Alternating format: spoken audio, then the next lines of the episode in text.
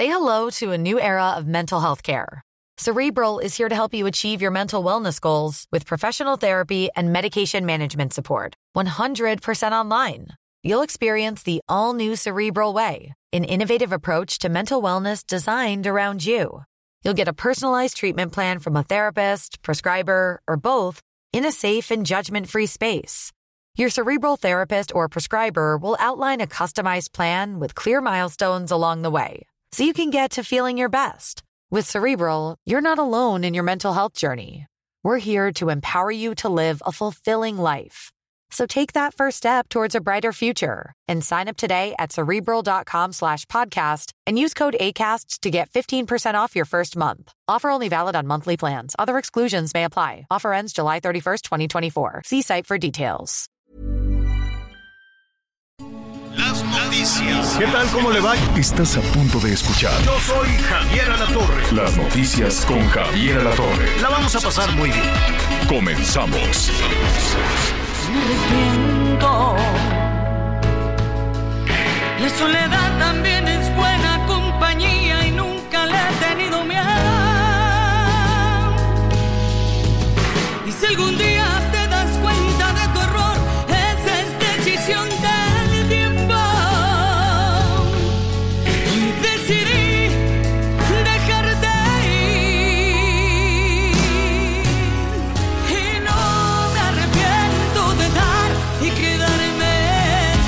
Ah, ¿verdad? Ah, ¿verdad que dijeron puro cha-cha-cha en ese programa reggaetonero? No. También buscamos las voces, las mejores voces del mundo. Es Edith Márquez con dedicatoria para Miguelón. ah, mire, ¿sabe qué vamos a hacer? Terminando el programa le vamos a hablar por teléfono. Ah, creí que no la habían quitado. Le vamos a hablar por teléfono a Edith Márquez para saludarla. Y le enviamos un saludo. No sé si está en Puebla, es que por estas temporadas trabajan y trabajan y trabajan. Entonces, este, no sabe qué bien me cae.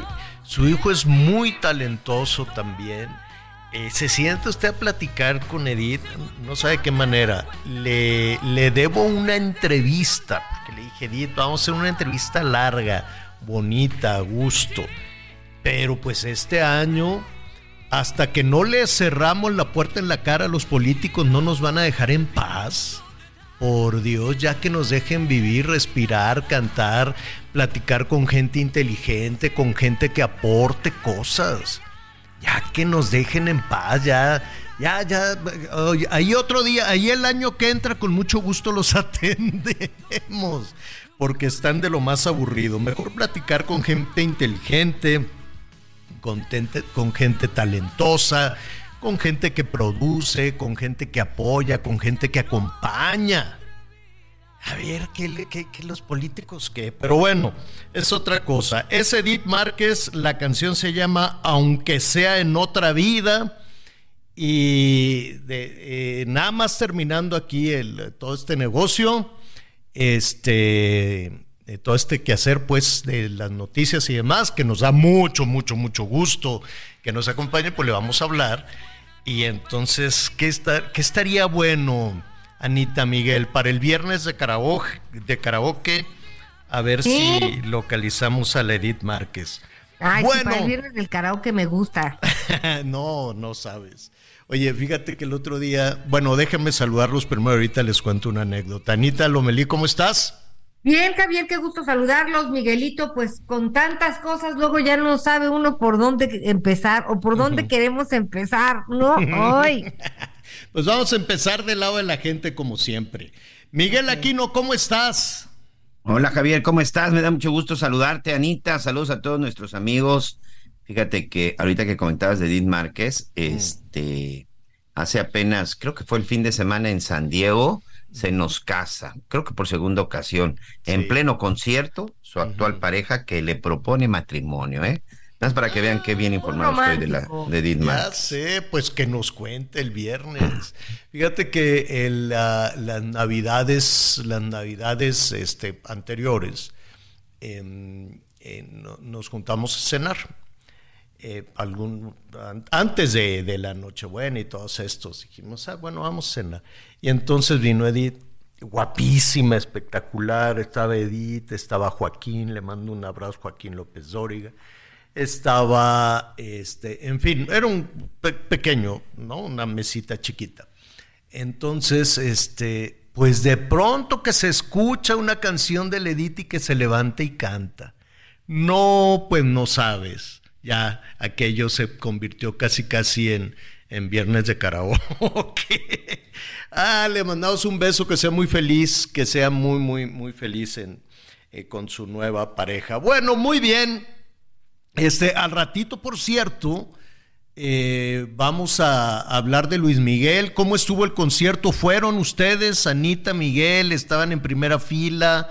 ¿O cómo estuvo la cosa? ¿No pues fueron? no, no, no fui. Para eso me Miguelito? No, tampoco. No, no, no. No, no, no. No tengo boleto para ninguno. Háblale al tío Richie. Háblale al tío Richie. Sí, verdad. Eh, por cierto, voy a comer con el tío Richie. Al rato les cuento.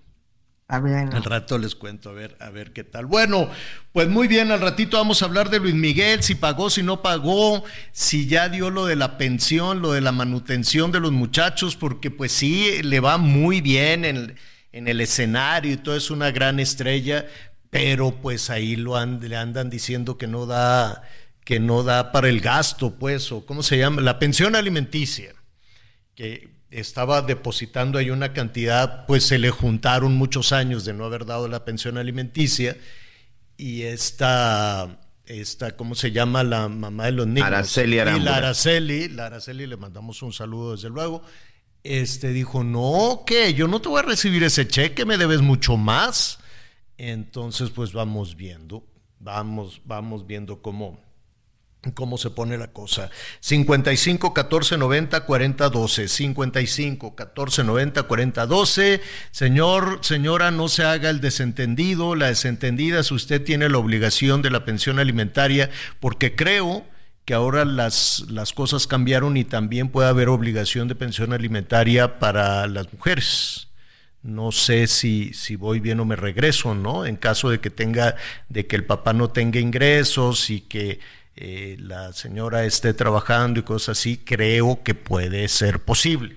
Aunque en la mayoría de los casos es a los señores a los que vía nómina ya les, este, les, les descuentan y luego es un relajo, este, eh, ahí tienen que andar yendo a los juzgados y luego se hacen tontos, sino usted pague y cumpla con la responsabilidad que tiene como padre. 55 14 90 40 12 es el número que tenemos a su disposición para que, eh, para que nos llame. Oiga, pues nada, em, hace ratito, justo ahorita, y que conste que ya estamos pidiendo esquina, ya que nos dejen en paz las y los políticos, pero yo creo que va a estar difícil.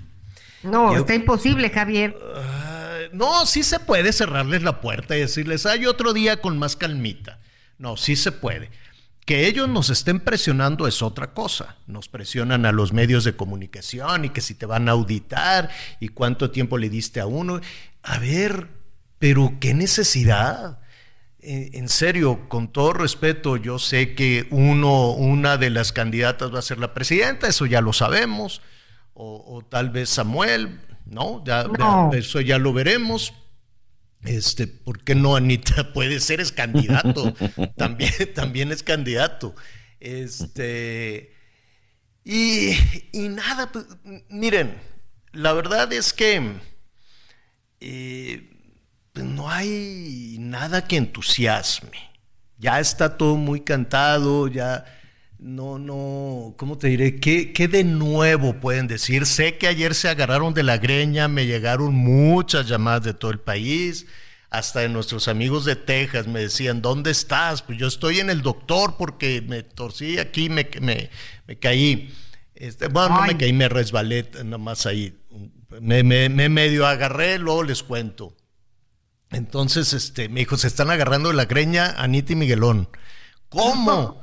Y yo allí en el consultorio le digo, doctor, espérame, tengo que oír. Pues que se están agarrando. ¿Por qué? Por culpa de las... Pues ¿qué hicieron? Muchachitos, me llegaron, me llegaron todos los llamados. Dijeron, unos están ahí peleándose. Pero mire, eso es justo. Yo sé que la política este, es apasionante y que la política puede, puede ser, este, ¿no? Llevar a, niveles muy, muy ríspidos. La verdad es que están aburridas, están tan aburridas las campañas en México que se necesita algo, algo provocador, algo que prenda, algo que encienda. Tanto que han criticado allá a mi ley, pero bueno, estaba disruptivo, provocador, proponiendo allá en Argentina. O en España también estuvieron ahora medio, medio aburridones. Este, en Estados Unidos, pues Trump, ¿no? Va y dice y, genera polémica y demás. Y, bueno, por lo menos, por lo menos este, genera cierta tensión y la gente dice, bueno, ¿será bueno por ahí? ¿Será bueno por acá? No, que aquí es de una aburridez, una aburrición, como no. Nada, nada, nada, no pasa nada. Ah, eso sí, para gastar dinero, sí son muy buenos, ¿eh? Para gastar dinero lo que usted quiere y mande. Hace falta, no sé, vamos a decirle a, a mi tocayo Javier Lozano, que por cierto es su cumpleaños.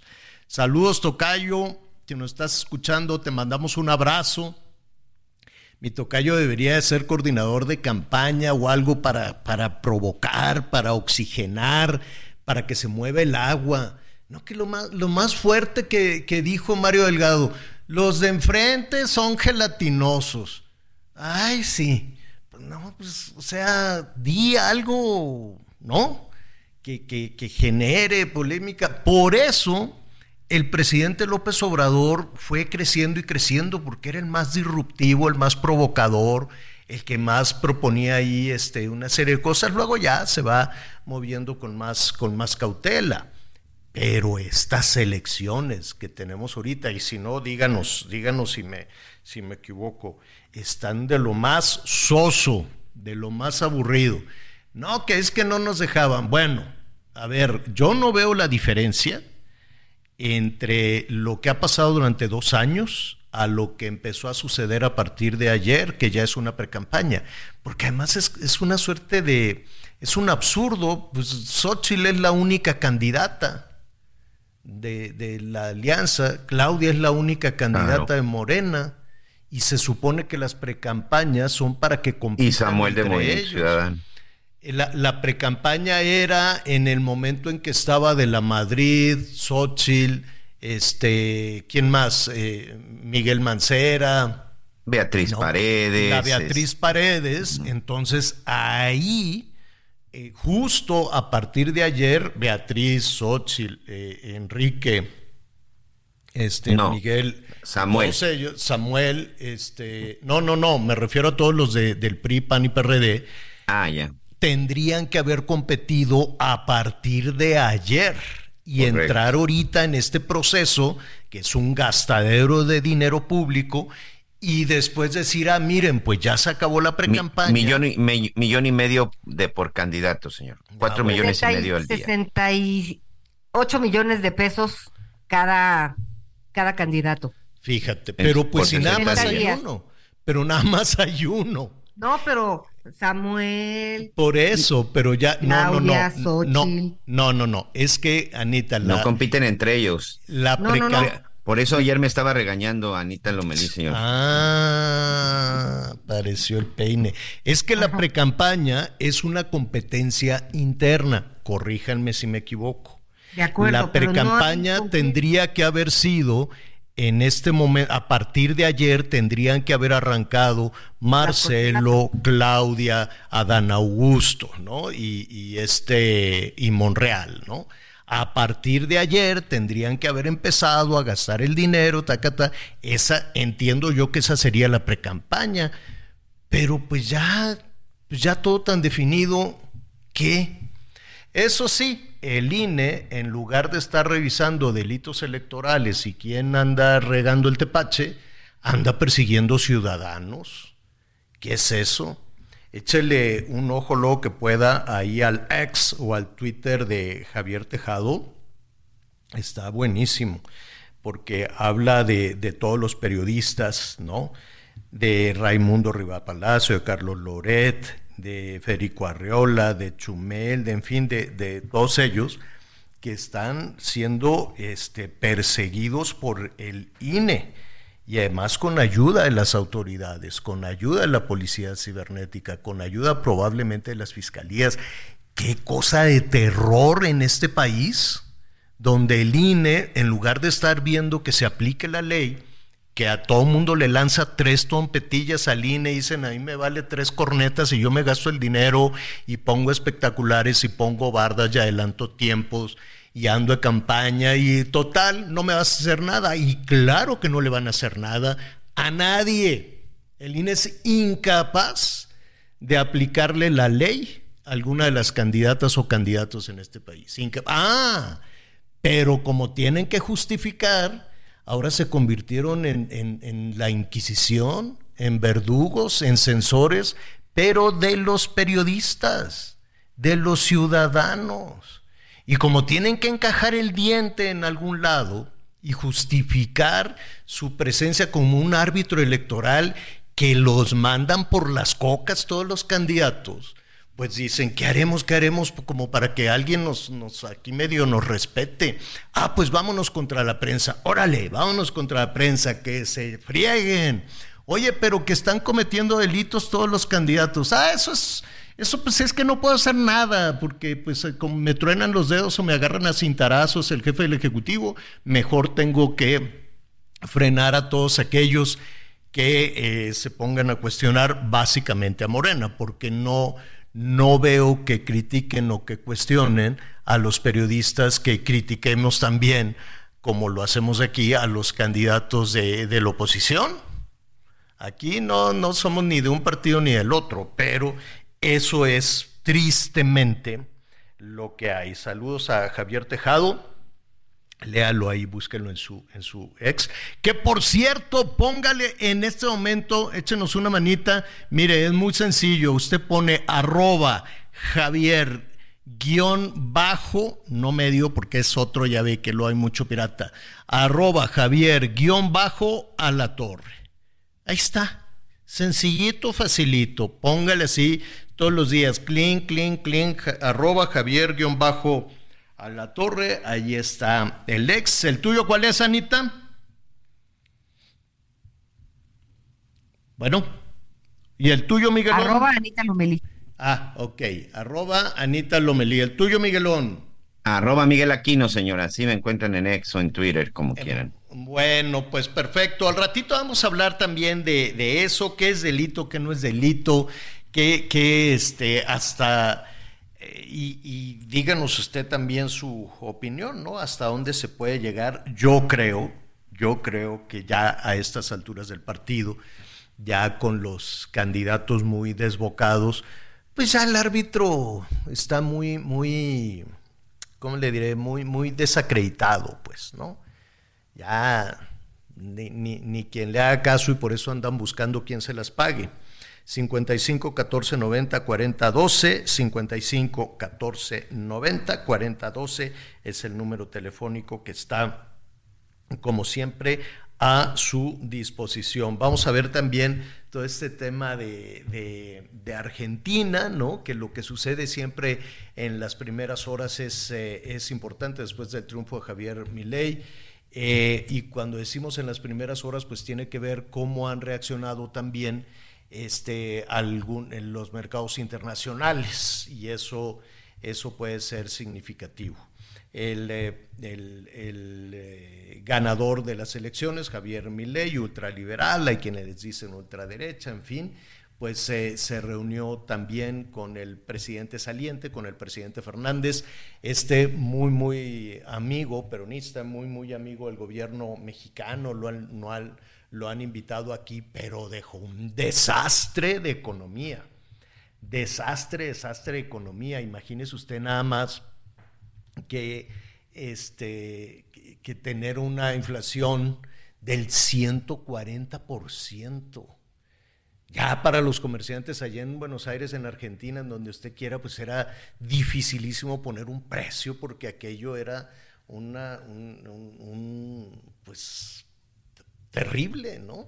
Que, que así ha sido la economía argentina, nomás no dan pie con bola. Van sobre temas, sobre personajes absolutamente eh, populares, queridos, que arrasan y que bailan tango y lo que usted quiere y mande, y dejan la economía hecha pedazos. Y aún así querían repetir. No hay mucho que buscarle, ¿eh? No hay mucho, no hay mucho que buscarle en, ah, que cómo es posible, cómo, cómo fue que ganó mi ley. Pues ganó porque la gente está harta de la pobreza, está harta de las mentiras, está harta de no ver eh, los resultados. Entonces, pues este, le fue, le, le, le, le va pues más o menos bien en las primeras horas. Eso sí, dijo Javier Milei, yo no voy a tomar ninguna decisión hasta que hasta el 10 de diciembre. Ahí sí ya es muy rápido el cambio de poderes. Hasta el 10 de diciembre vamos a decidir, mientras tanto todo todo el tema es de Alberto Fernández, todo el tema es de Sergio Massa. Sergio Massa era el candidato del partido oficial el candidato de los peronistas. Este, y pues no, no, no, la, no la logró porque él en buena medida ser el responsable de economía, pues era también el, pues no podía decir otra cosa, pues no, vamos a seguir adelante, le vamos a dar continuidad. ¿Continuidad a qué si tienes a la mitad del país en pobreza? Entonces hay que tener mucho cuidado con las palabras, porque Sergio Massa dice, ¿cómo voy a salir a hacer campaña si mi jefe, el presidente Alberto Fernández, no dio resultados? Y la Argentina era más pobre y todo era más caro. Entonces, pues imagínese el discurso de la continuidad, pues no, no, no le funcionó. Le decían, ¿qué, qué? ¿Continuidad? Pero si aumentó 40% la pobreza, le decían los argentinos. ¿Qué, qué continuidad? Pero se aumentó 140% la inflación, los precios. Entonces, pues sí, estaban, realmente estaban muy cuesta arriba, ¿no? Ah, se ha discutido muchísimo, se ha hablado muchísimo de, de, qué fue lo que pasó y de cómo y que, que, que pues es muy sencillo. Es muy sencillo, la gente eh, decía, no nos queda muy claro qué quiere Javier Milei, pero por lo menos es distinto a lo que tenemos ahora. ¿no? Eso es básicamente lo, lo que estaban eh, proponiendo, lo que, estaban, lo que estaban pensando. Oiga, y de regreso a nuestro país, qué bárbaro el tema de la violencia. Fíjese que lo puse ahí en, en, en Twitter, que en Twitter, bueno, en Next eh, se nos olvidó ya un poquito la guerra en, en, Ucrania, con tanta situación en el mundo, con, con este tema de Israel, con este tema de la guerra, que por cierto ya van a liberar algunos rehenes. Bendito sea Dios, espero que, sea pronto, ¿no? Que sea pronto, que salgan estas familias pero pues allá ya llevan que 636 días en guerra en Ucrania y aquello que decían que iba a durar un día, dos días. Ya les llegó un paquete militar de los Estados Unidos y sobre todo están, sabe que están batallando mucho con los drones.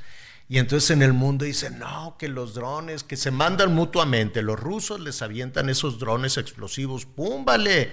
Y los ucranianos les mandan también ahí los, los drones hasta, hasta Moscú y ahí le van y, les echan unas, unas, unas bombas. Sabe que hay dos lugares, tres lugares en el mundo.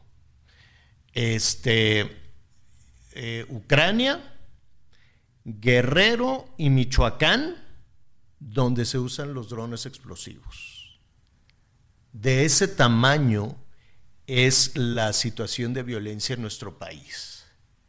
En el mundo lugares en guerra, porque no sé si en Israel estén usando los drones explosivos, pero en Guerrero y en Michoacán sí, drones explosivos. Y ni quien les haga caso a la pobre gente ahí en unos ejidos, están este, el crimen organizado peleándose uno y dicen las autoridades, no, pues es que son las bandas rivales y no sé qué. Vamos a hablar de lo que está sucediendo en Jalisco, de lo que está sucediendo en Morelos, en Michoacán, en Guerrero. Hay mucho tema. Llámenos 55 14 90 40 12.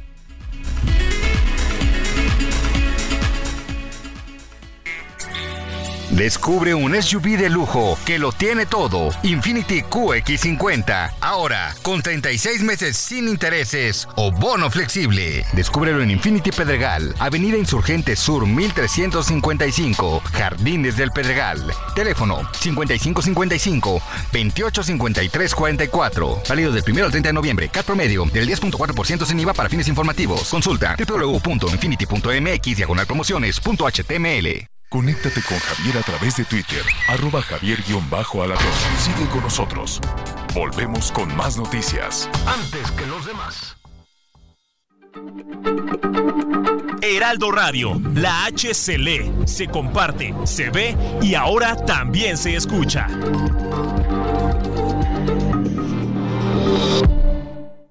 Todavía hay más información. Continuamos. Aprovecha un mes lleno de ofertas exclusivas y experiencias únicas con Ford Territory. Estrénala a 24 meses con tasa de 9.99% y seguro sin costo. Visita a tu distribuidor Ford más cercano. Consulta términos y condiciones en Ford.mx, vigencia del 1 al 30 de noviembre de 2023. Las noticias en resumen. La Guardia Nacional decomisó más de 70 kilos de presunta marihuana en el interior de una camioneta de lujo en Jalisco. La unidad con la droga fue localizada abandonada en el municipio de Casimiro Castillo. En la camioneta también hallaron un arma de fuego de fabricación artesanal. La tarde de este lunes fueron localizados tres costales con restos humanos junto a un río en la ranchería Zapotal del municipio de Nacajuca, Tabasco. Peritos de la Fiscalía del Estado trasladaron los cuerpos al Servicio Médico Forense para iniciar con los trabajos de identificación de los cuerpos. Ceci Flores, líder del colectivo Madres Buscadoras de Sonora, denunció un ataque perpetrado por un grupo de personas durante una jornada de búsqueda de desaparecidos en Hermosillo. La activista relató que fueron víctimas de insultos y disparos. A pesar de solicitar ayuda, la Guardia Nacional, de la Guardia Nacional, pues no recibieron respuesta. Hoy el dólar se compra en 16,67 y se vende en 17,65. Destaca entre la multitud Infinity QX55 2023. Provocativo diseño que atrae tus sentidos. Ahora, con 36 meses sin intereses o bono flexible. Descúbrelo en Infinity Polanco, Calzada General Mariano Escobedo 476. Ansures, teléfono 5590-357748. Válido del 1 al 30 de noviembre. CAT promedio del 10.4% sin IVA para fines informativos. Consulta www.infinity.mx diagonal.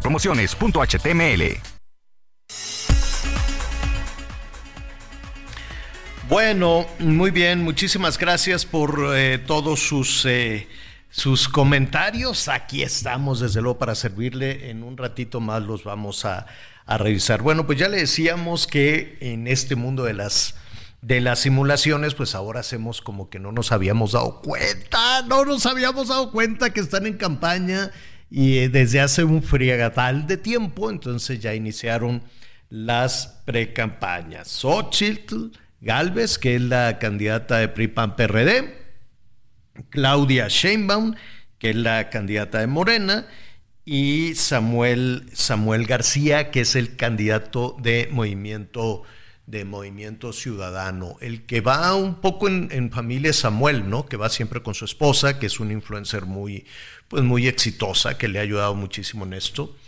Este, Xochitl, no sé, creo que ha llevado a sus hijos alguna, en alguna ocasión. Sí, Mm, a sus sí, hijos. ¿verdad?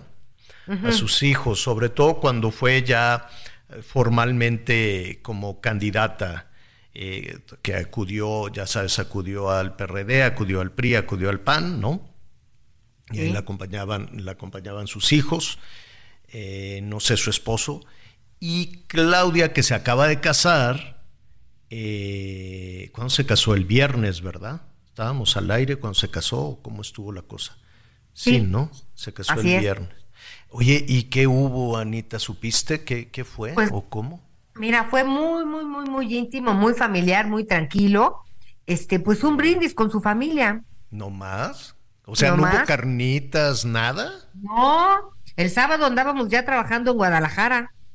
Pero, ¿y así todos crudos o qué? Ay. No, no, no, no, no, muy tranquilo, muy contentos. Mira, llevan siete años de relación.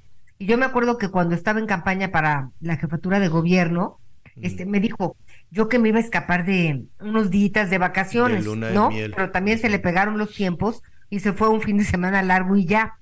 Este, y ahora pues pues sí, ya quería como que un poco pues formalizar un poco la relación, pero no encontraban el momento ideal y es que pues si te pones a pensar luego no hay el momento ideal, hay que construirlo.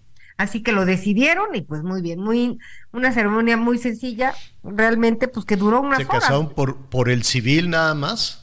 Así es. Mm, ok, ¿en un juzgado o fue un juez o una jueza? ¿Pero en dónde? Pues cuenta en su casa, en la oficina, no un salón. Yo te voy a decir, es mm. que fue en su casa. Ah, muy bien. ¿No? este, y, fue el juez.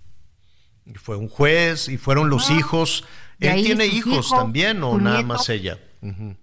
Tiene una hija, un hijo, ¿no? Su mamá también este, por, con, con, el esposo de su mamá. y, y, pues ya. Nada así más. chiquitito.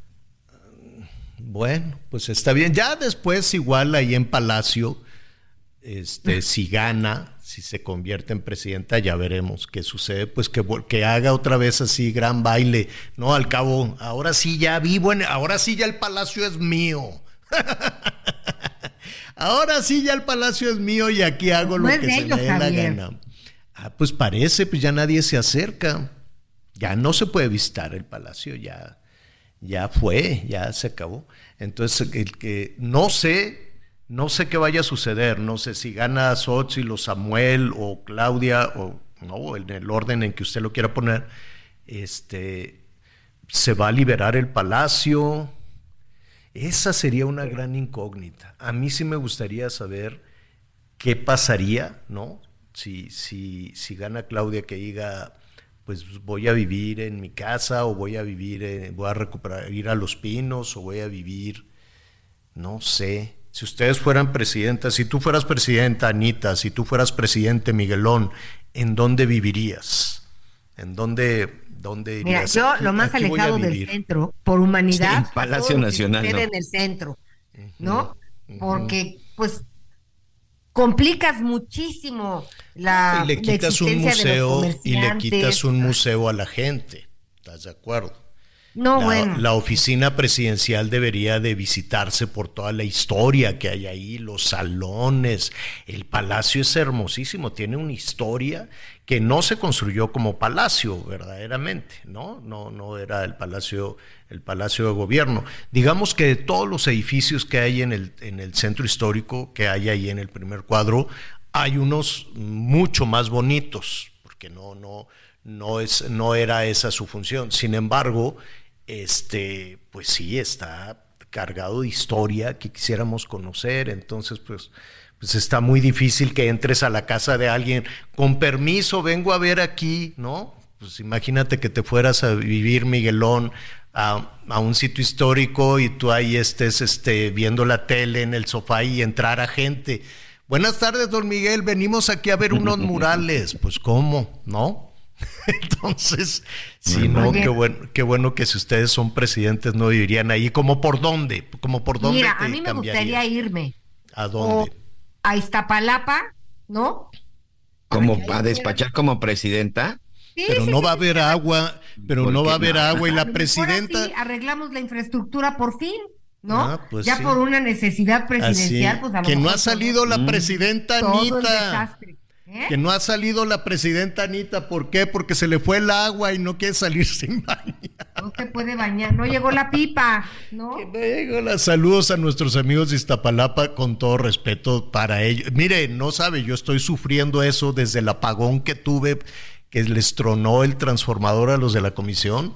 Ando con un chisguetito de agua, chisguetitito de agua porque se quemó todo se arruinó la bomba, se arruinó el hidro que no sé qué, se arruinaron. ¿Qué nombre tienen los tableros esos eléctricos, Miguel? Tú le sabes, esos los... Sí, las cajas de luz, en donde tienes ahí todos tienes tus, varios tus botones. breaks. En los breaks, ¡pum! Tronaron. El regulador, imagínate de cómo fue el fregazote de luz que tronó hasta algunos de los este, reguladores, se arruinó el refri, se arruinó la lavadora, se arruinó, eh, tenía unas camaritas de seguridad. Adiós, que te haya bien. Entonces, desde el jueves que fue ese fregazo de luz, este, pues un chorritito de agua, chorritito, ni modo. Pero a ver, entonces, tú Iztapalapa, tú Miguelón, ¿a dónde te irías a vivir? Mira, a mí me parece que lo de los pinos fue otra decisión que se tomó por sin consenso y sin consulta. Yo re- yo recuperaba los pinos. Es un espacio que ya existe, es un espacio que ya está y es un es un espacio que sí era funcional, Javier, porque además era un espacio en donde la gente pudiera protestar y créeme que no le afectaba a tantos No, como nada. sucede con el Zócalo capitalino. Y aparte está re feo, yo no, yo no sé, es francamente feón. Eh, Lo, lo conozco en las modificaciones, vaya, de Fox para acá.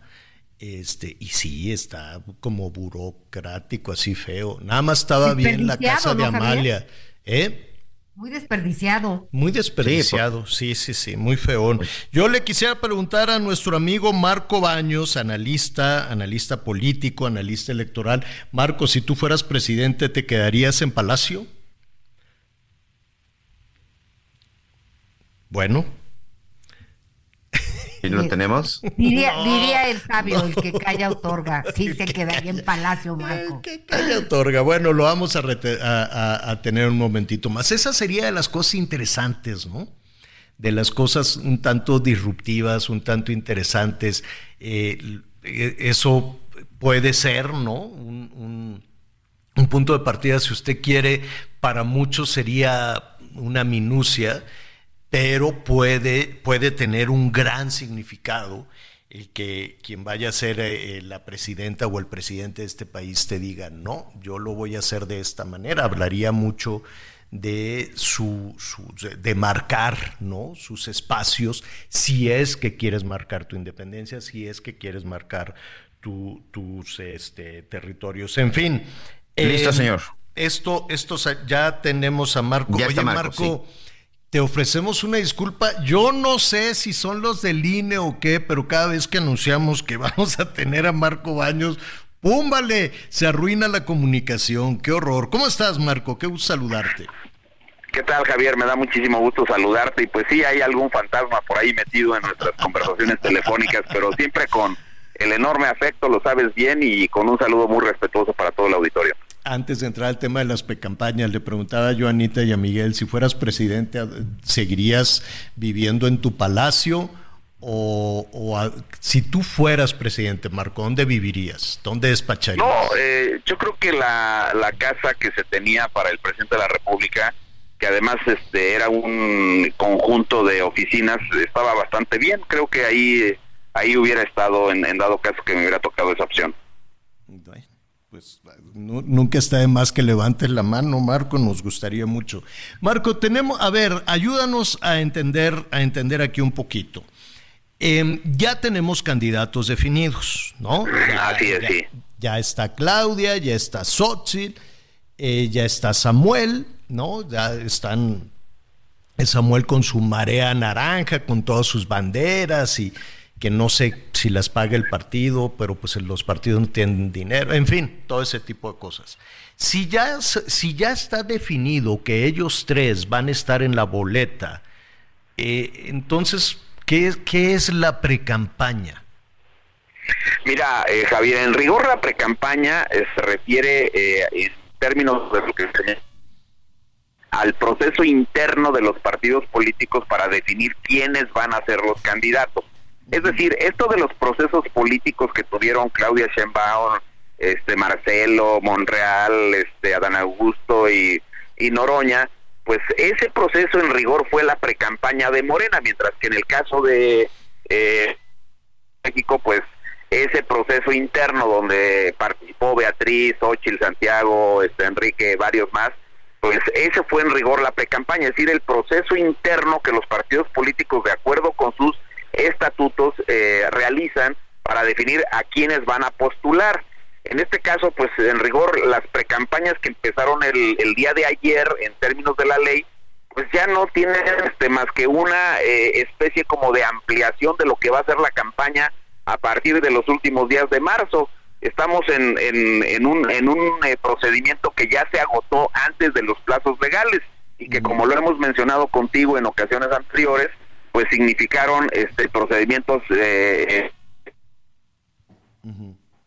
las precampañas ya se habían agotado y ahora pues estamos simplemente en una situación donde estos recorridos ya son prácticamente actos de campaña entre las diversas candidaturas que se van a presentar, la de Samuel que será una y las dos eh, mujeres que resultaron por el Frente Amplio y por Morena.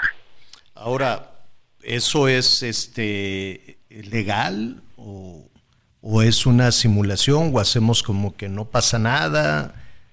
¿Qué, qué, qué, qué, qué pasa ahí? O sea. A ver, eh, estamos en presencia de una legislación absolutamente rebasada, Javier, hay que reconocerlo en esos términos. Eh, eh, se inventaron procedimientos para eh, permitir que los partidos políticos y sus aspirantes pudieran estar en una movilización permanente buscando un posicionamiento claro, sobre todo en el caso de Claudia Sheinbaum, que cuando empezó el procedimiento pues nadie la conocía, tenía niveles de intención de voto por ella muy bajos frente a lo que resulta ahora. Pero este eh, sí estamos en, en, una situación donde los una simulación de las de las precampañas y donde las autoridades electorales tanto el INE como el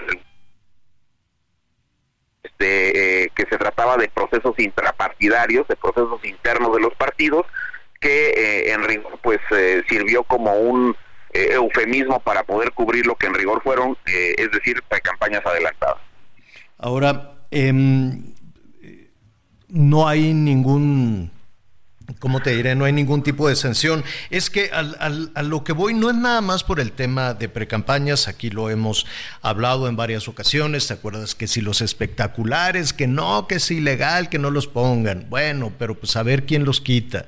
Que, oye, pero ¿quién pagó? No, pues pagaron los ciudadanos. Ah, bueno, ya con esa es una frase mágica, ¿no? pagaron los ciudadanos que, que, están interesados. Ah, y ya, nunca se busca el ciudadano, nunca se buscan facturas.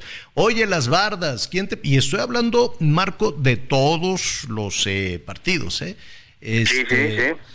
Y, pero ¿quién pintó la barda? Pues también un ciudadano que es el dueño ahí de su cachito de barda puso, puso esto, cosa que nadie, que nadie les cree.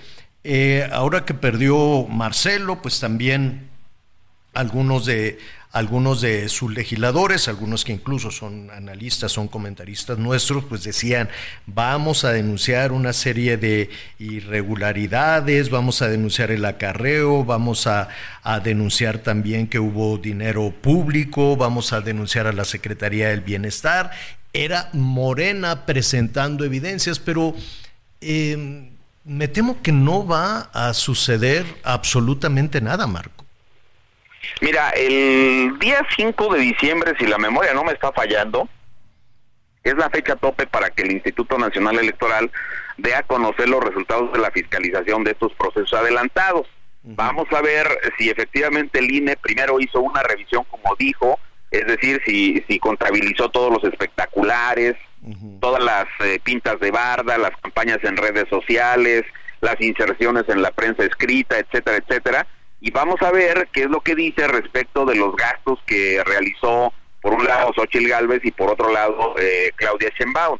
Es un hecho concreto de que este eh, es un hecho concreto de que el INE tiene la obligación de que eh, debe presentar esa contabilidad una regla que el propio INE puso en función de lo que establece la ley que si alguien rebasa el tope que el INE puso, que fueron 34.4 millones, por cierto, un tope bastante alto, pues entonces no se podría registrar. Pero si somos a, eh, atentos a los hechos, pues recuerda que eh, Ricardo Monreal en los recorridos dijo, llevo contabilizados más de mil espectaculares que favorecían a Claudia Sheinbaum. Y luego, si somos atentos también, Pues hay que recordar que Marcelo Ebrard presentó una denuncia por el asunto de eh, la utilización de los famosos este eh, estos jóvenes que entregan los beneficios de los ah, programas sociales. los del chaleco, los guardianes de, Los servidores de la nación, o no sé cómo le llaman. esos. Eh, eh, ese tipo de personal. Y te quiero decir que la ley dice, Javier,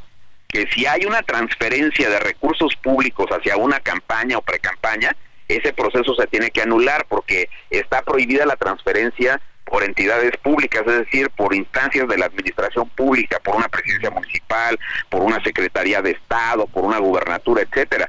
Y la denuncia de Marcelo Ebrar debió ser investigada por el INE. Es más, el INE debió de haber este, emplazado a Marcelo Ebrar para que presentara las las pruebas de lo que él eh, mencionó y evidentemente si eso es así, pues entonces las reglas impuestas por el INE en el acuerdo que estableció los mecanismos de la fiscalización señalaban claramente que se tendría que impedir, se tendría que negar el registro de alguna de las de las precandidaturas, en este caso la de Morena. Vamos a ver qué es lo que el INE dice eh, por ahí del 5 o 6 de, de, diciembre cuando se le vence el plazo que el propio INE se, se colocó para eh, este asunto, pero es un es un asunto donde tú lo dices con precisión, todo mundo se deslinda porque además también las reglas de fiscalización te, te permiten esa figura del deslinde eh, recordarás que hubo por ahí un momento en el cual le ordenaron a Claudia Sheinbaum que se que se deslindara. El propio INE en una cautelar le dijo, pues deslíndese, diga que no es usted la que está colocando esa esa propaganda, este y lo hizo.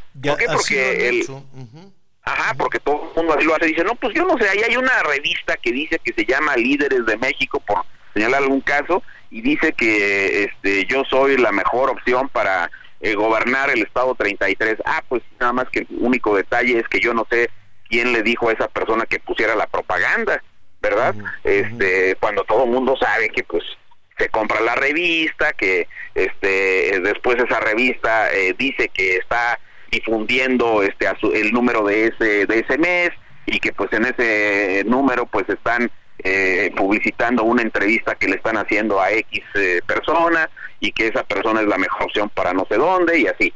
Pero este esa, ese tipo de cuestiones el INE pues debe de informarlas públicamente. Ahí vamos a ver en rigor de qué tamaño eh, va a estar este, la autoridad electoral frente a este proceso electoral que este que está en, curso ya eh, Javier. Bueno, pues estaremos atentos a pues ya falta nada. Si eso es el, el ¿qué día? El 5 de diciembre. Sí, sí, ya estamos a nada. Unas dos, tres semanas, dos, dos eh, sí, más o menos, tres semanas. Y este, híjole, ¿cuál es tu pronóstico? Aquí entre Yo creo que el INE va a decir que se queda por abajo de los 34.4 millones y que por tanto no hay absolutamente nada que decir, lo cual sería, este, eh, yo diría, este, escandaloso, pero si me das oportunidad, Javier, en, en otra ocasión que no aparezcan estos fantasmas de las telecomunicaciones, este, y pudiéramos tocar ese tema en lo particular, a mí me gustaría mucho intentar ser didáctico con tu auditorio y explicar un poco ese tema de la fiscalización. Marco, te agradezco muchísimo y estaremos ahí muy atentos. Y pues nada, que viva la precampaña. No, no, pues es que necesitamos saber de la política en este país, a ver si no nos sale por ahí un miley, ¿verdad? Claro, claro. Marco, te agradezco mucho, te mandamos un abrazo. Otro para ustedes y muchísimas gracias. Que tengan un gran día. Gracias. Así están las cosas. A ver, aquí entre nos, Anita Miguel, pues, ¿no sorprende? ¿Hay alguien realmente que se, que, se haga sorprendido? Mira, hay un, hay un, fenómeno, lo platicaba muy temprano, muy temprano este, con, con, mis compañeros, con Anita, con Miguel, amigos, a ver usted díganos qué piensa.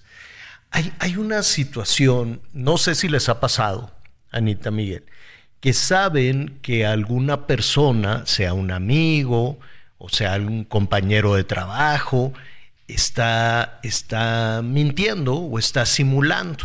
¿No?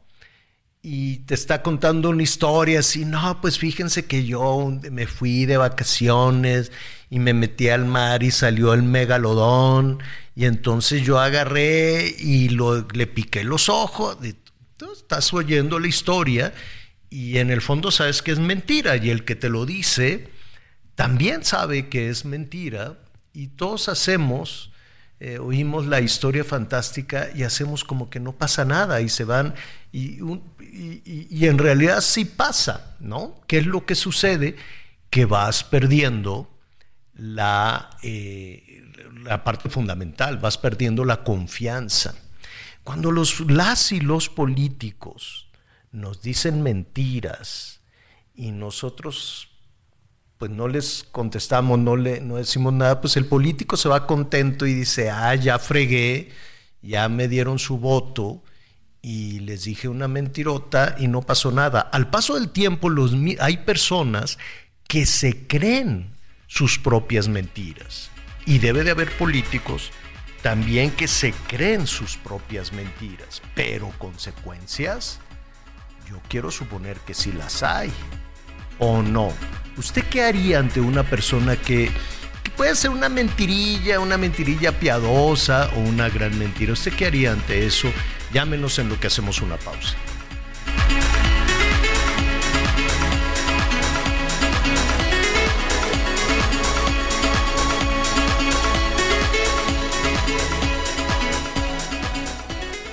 Conéctate con Miguel Aquino a través de Twitter, arroba Miguel Aquino. Toda la información antes que los demás. Ya volvemos.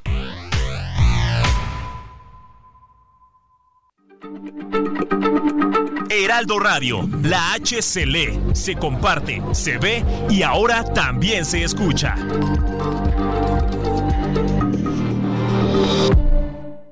Todavía hay más información.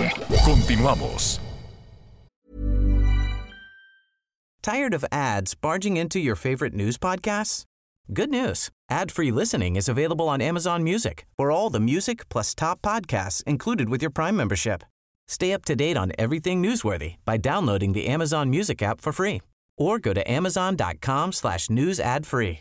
That's amazon.com slash news ad free to catch up on the latest episodes without the ads.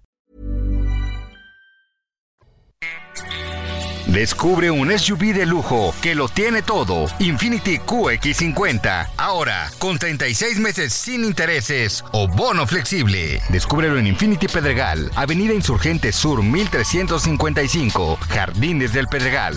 Teléfono 5555-285344. Válido del 1 al 30 de noviembre. CAT promedio del 10.4% sin IVA para fines informativos. Consulta www.infinity.mx diagonal promociones.html. Solo un mes y medio de vida le queda a la celda número 3 del relleno sanitario, esto debido a la gran cantidad de basura que se ha generado tras el impacto del huracán Otis en el puerto de Acapulco. Ya esta celda está a punto de llenarse, a punto de colapsar. Son cinco máquinas las que trabajan, arrastran la basura y van llenando el área, además de abrir paso entre la gran cantidad de camiones. Autoridades encargadas de este relleno sanitario aseguraron que en la normalidad se trabaja con dos máquinas, pero ahora debido a la gran cantidad de desechos se enviaron otras tres más que están ayudando. De lunes a viernes se reciben de 1050 a 1200 camiones con desechos recolectados de las diferentes colonias, mientras que los domingos la cantidad baja. Antes del impacto del huracán Otis se recibían de 130 a 140 camiones al día. Ahora arriban poco más de 1000. En cifras, antes del huracán Otis se recibían de 750 a 800 toneladas de basura. Ahora son 9000 toneladas de desechos.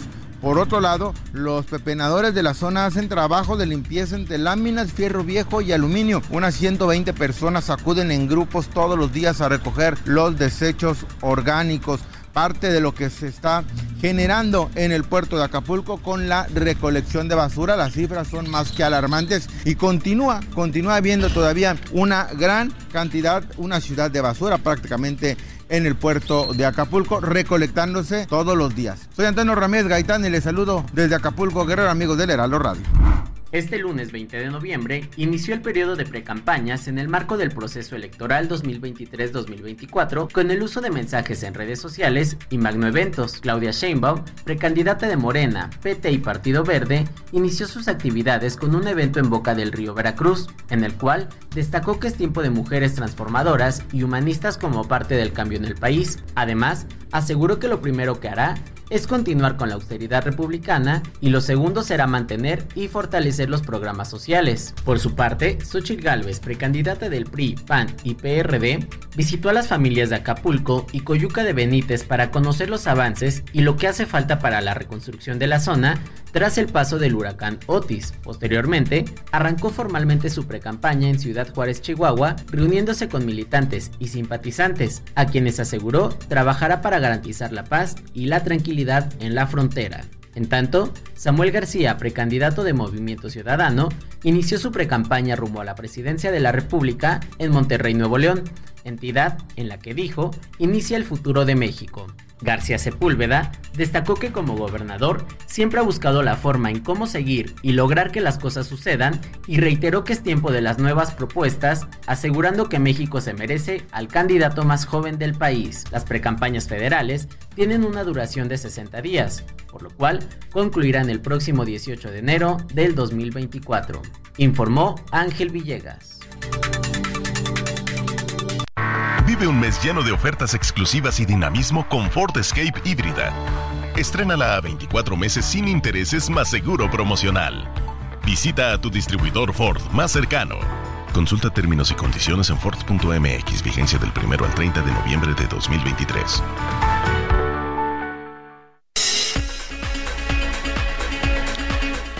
Bueno, eh, vamos a retomar este, eh, este este asunto, desde luego, pues la mentira es la mentira, sea piadosa o sea en, defensa propia, ¿no?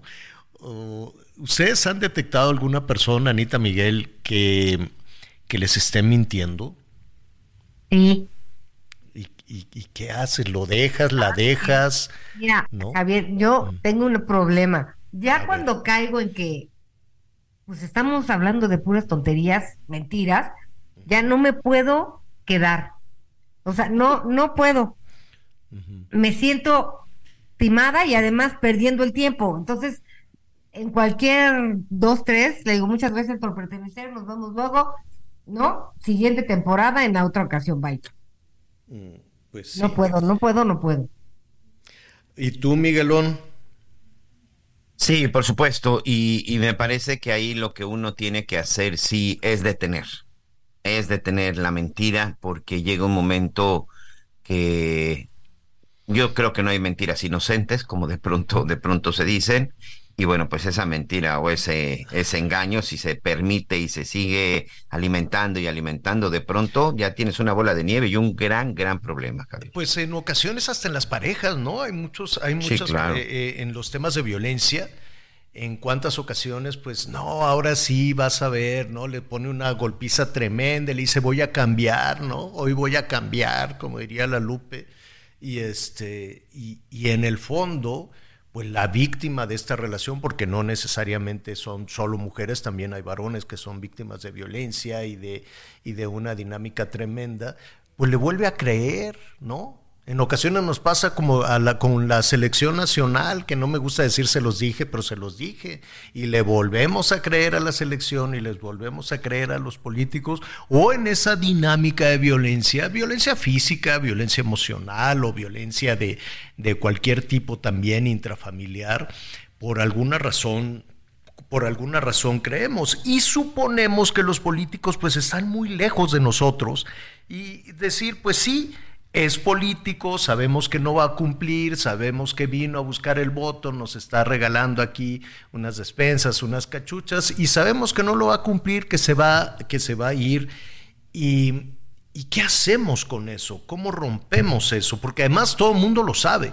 El político, la o el político sabe que no va a cumplir lo que está ofreciendo y el ciudadano sabe que el político eh, está, eh, lo metemos en ese canasto de justificación. Decimos, bueno, pues es un chapucero o es mentiroso porque es político. Así es, es el destino ya de, nuestro país tener esa clase política. Vamos a platicar con el doctor Javier Martín Reyes. Él es investigador de, eh, de la UNAM, es, eh, eh, forma parte del Instituto de Investigaciones Jurídicas de la UNAM, a quien le agradecemos muchísimo que esté con nosotros. Doctor, ¿cómo estás? Qué gusto saludarte. Hola, ¿qué tal, Javier? Como siempre, con el gusto de saludarte a ti y a todas las personas que nos escuchan. Oye, es inevitable que ese sea el perfil de las y los políticos y estamos en este juego de simulaciones de, como dice la canción, pues miénteme total, ¿no? No, a ver Javier, mira, yo, yo creo que eh, no es aceptable, digamos, el nivel de cinismo ¿no? que, que, de repente nos encontramos en la política eh, mexicana. Y yo te diría, yo creo que esto tiene que ver, eh, Tocayo, con problemas estructurales de nuestro sistema de representación. O sea, yo creo que la pregunta que tenemos que hacernos es, ¿por qué en México los, los políticos se pueden salir con la suya? porque pueden prometer cosas que no cumplen o a veces incluso cosas eh, francamente irrealizables. Es decir, quien, quien diga que nos va a dar, para poner nada más un ejemplo, aunque esto es de todos los colores, Tocayo, que nos va a dar un sistema de salud como el de Dinamarca en un sexenio, pues nos miente, porque no hay ni siquiera las condiciones económicas y fiscales para, para lograrlo. Entonces creo que la pregunta que tendríamos eh, que hacernos es, ¿qué permite que haya, déjame ponerlo así, esta impunidad en las declaraciones de los políticos? ¿Qué nos está fallando en el mecanismo de representación? Y yo creo que eso pasa por varios eslabones, Tocayo. Eh, la primera es que no hay un costo para los políticos que mienten. Y eso tiene que ver, hay que decirlo, también con la ciudadanía. Es decir, las democracias en México y el mundo están construidas sobre la base, déjame ponerlo así, de la lógica de los premios y de los castigos, de la evaluación. Cuando votamos por cualquier servidor público, tocayo, puede ser el presidente, puede ser un diputado, senador, puede ser un alcalde, un presidente municipal, un, un gobernador. Como ciudadanía tendríamos que estar al pendiente de lo que nos prometieron al inicio del sexenio y después qué es lo que hicieron o qué es lo que no hicieron. Yo creo que en México, desgraciadamente, todavía, y yo te diría en todas, digamos, ahí sin, sin distingos de zonas eh, geográficas, niveles socioeconómicos y demás, necesitaríamos una ciudadanía más comprometida, más al pendiente, que sí tenga, déjame ponerlo así, esa vocación de estar evaluando el desempeño de sus funcionarios y de nueva cuenta, el día de las urnas premiar o castigar a quien haya hecho bien las cosas o a quien las haya hecho mal. Entonces hay una primera parte que yo te diría, creo que necesitamos una ciudadanía más informada, más proactiva, más con esa vocación de nueva cuenta de evaluar a sus servidores públicos, porque hay que decirlo, las personas que están en el servicio público Tocayo, pues a final de cuentas son nuestros empleados, entonces tendríamos que hacer nosotros mejor la chamba. Ahí tenemos, eh, eh, perdón, perdón que te interrumpa, pero estás tocando un tema un tema muy importante, ¿no? Es decir, estar eh, más informados respecto a, lo que ofrecen. Pero, pues, pues, tenemos un conflicto porque de pronto, eh, no quiero decir un presidente municipal, pero digamos que una gobernadora, un gobernador o el mismo gobierno federal es un emisor muy potente de noticias, ¿no? Ellos pueden decir eh, está sucediendo esto, esta es la verdad absoluta. Y por otro lado, estamos algunos medios de comunicación que sin tener eh, ningún interés eh, político, ni partidario, ni nada, pues nos estamos enfrentando y en medio está el ciudadano que dice, ¿a quién le creo? ¿Al gobierno o al medio de comunicación? ¿A quién le creo? ¿Al gobierno o al opositor? Y tenemos entonces una, una, pues ahora sí que una vitrina de realidades para, para escoger. Suena complejo, pero de pronto puede ser así, ¿no? No, a ver, definitivamente, creo que por eso los medios de comunicación independientes, eh, Javier, son eh, fundamentales, porque mira, esto no tiene que ver ni con ideologías ni con partidos políticos. ¿No? Cualquier servidor público que esté en el gobierno va a tener una tendencia inevitable a presentar las cosas de la mejor manera, ¿no? Pienso, por ejemplo, en lo que se está viviendo en Acapulco, después de un fenómeno, por supuesto, eh, que no se podía prever, así son los desastres eh, naturales. Pero claro, tanto al gobierno no eh, municipal de Acapulco como a la gobernadora como al presidente de la República pues por supuesto que no quiere que no quieren que se sepan cosas no sobre las deficiencias que ha habido en la, en la respuesta por parte no, pregúntame pregúntame a mí me tundieron horrible no o sea exactamente, Javier, pero pero pero, da, pero, ahí hay que darnos cuenta que de nueva cuenta ese tipo de ataques a la prensa son inaceptables en cualquier eh, eh, democracia, Tocayo, de nueva cuenta, yo creo que si tuviéramos un gobierno con mayor vocación democrática, no veríamos ese tipo de, descalificaciones.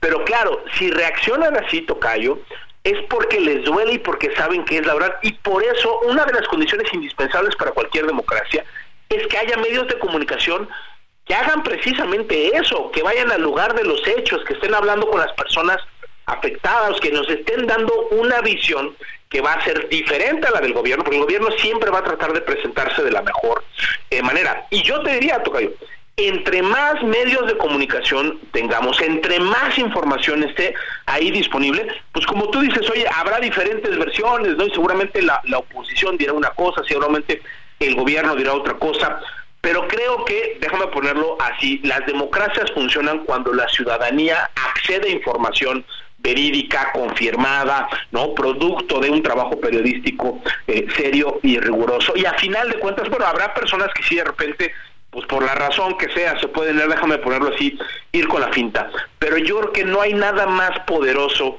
que la, una, una, una imagen, un testimonio, es decir, conocer la realidad de lo que está eh, eh, sucediendo. Yo creo que por eso a este y a muchos otros gobiernos, Tocayo, no le gustan los medios de comunicación y por eso tenemos que hacer una defensa muy férrea de la libertad eh, periodística. Por eso no debemos permitir que haya intimidaciones a los medios de comunicación desde el, desde el poder, porque de nueva cuenta, tú imagínate, en una democracia que no tiene medios de comunicación independiente o que tiene puros medios que responden a los intereses del gobierno, o peor aún, controlados por el gobierno, pues claro, la ciudadanía no va a tener esa información necesaria para hacer esas evaluaciones. Entonces, Jorge, otro eslabón también muy importante es precisamente el tema de los medios de comunicación. Y ahí sí, ni modo, hay que decirlo, Tocayo. Yo creo que nunca antes en la historia democrática de México habíamos visto un gobierno que saliera a atacar públicamente y a descalificar de esa manera a la prensa eh, eh, crítica. Creo que eso también es algo que tendría que preocuparnos eh, como mucho, ¿no? Y del otro lado, Tocayo, yo te diría, creo que hay un tercer eslabón que también explica pues, por qué los políticos se suelen salir con la suya cuando mienten, que es que tenemos una oferta muy limitada de, no, no quiero decir de partidos políticos, porque los partidos políticos hay un montón en, en, México, lo que tenemos son muy pocas alternativas reales, ¿no? Eh, hemos construido desgraciadamente eh, un sistema electoral donde los partidos políticos durante años, Tocayo, tuvieron el monopolio de la representación, o sea, es decir, no había ni siquiera candidaturas eh, independientes. Hoy ya hay candidaturas independientes, pero sabemos que las condiciones que tienen para competir son, son muy limitadas. Y yo diría, Tocayo, quizá lo peor del caso es que en México es muy difícil hacer partidos eh, políticos. Y te pongo un ejemplo. En las elecciones de... Dos, ahorita nos vamos a ir a las elecciones presidenciales de 2024. Bueno, si alguien quería crear un nuevo partido político para contender en estas elecciones de, de 2024, debió haber iniciado su proceso no de eh, obtención del registro desde el 2020, cuatro años antes, porque la ley dice que en el año de elecciones presidenciales no se pueden crear partidos eh, políticos. Bueno, eso es obviamente, déjame ponerlo así, una regla que favorece ese oligopolio que son los partidos eh, eh, políticos y sabemos perfectamente en cualquier mercado tocayo, cuando hay un monopolio o cuando hay un oligopolio, ¿qué es lo que sucede? Que se ofrecen, déjame ponerlo así, productos de menor calidad a precios no competitivos. Yo creo que hoy el electorado mexicano, incluso cuando quiere premiar y castigar a los malos gobiernos, muchas veces no tiene buenas alternativas, pues para decirle al político que no cumplió, pues ahora voy a votar por esta otra alternativa, porque hay muy pocas alternativas, Tocayo. Claro, claro, y lo estamos viendo, y lo estamos viendo en nuestra América Latina. Inevitablemente me quedé pensando, escuchándote además en, en esa vitrina de la, de la realidad que tenemos los, este, los ciudadanos y las presiones hacia los medios de comunicación. Hablábamos al, principio de, del programa de, una opinión de Javier Tejado donde, revíselo ahí en X, este, pues donde señala, ve las, las presiones hacia, hacia varios eh, eh, periodistas con una, con una cuestión compleja eh, en el ejercicio periodístico en donde ahora el INE, este, pues un, creo yo, supongo, es una percepción, un poco para justificar su, su, falta de, de, autoridad en esta contienda electoral tan, tan, tan desmadrada, tan, tan fuera de madre, pues no desmadrada, tan fuera de madre, este, pues ahora está esta figura que nos gustaría hablar contigo, si es posible, la próxima semana, la violencia política de género. La violencia política de género que se está convirtiendo en una herramienta, en un instrumento preocupante para las opiniones. Yo no quiero, eh, evidentemente nadie quisiera en este país violencia política, mucho menos violencia política de género. Pero eh, de, de, ahí a que esta figura pues tenga en capilla varios eh, periodistas, creo que es un tema.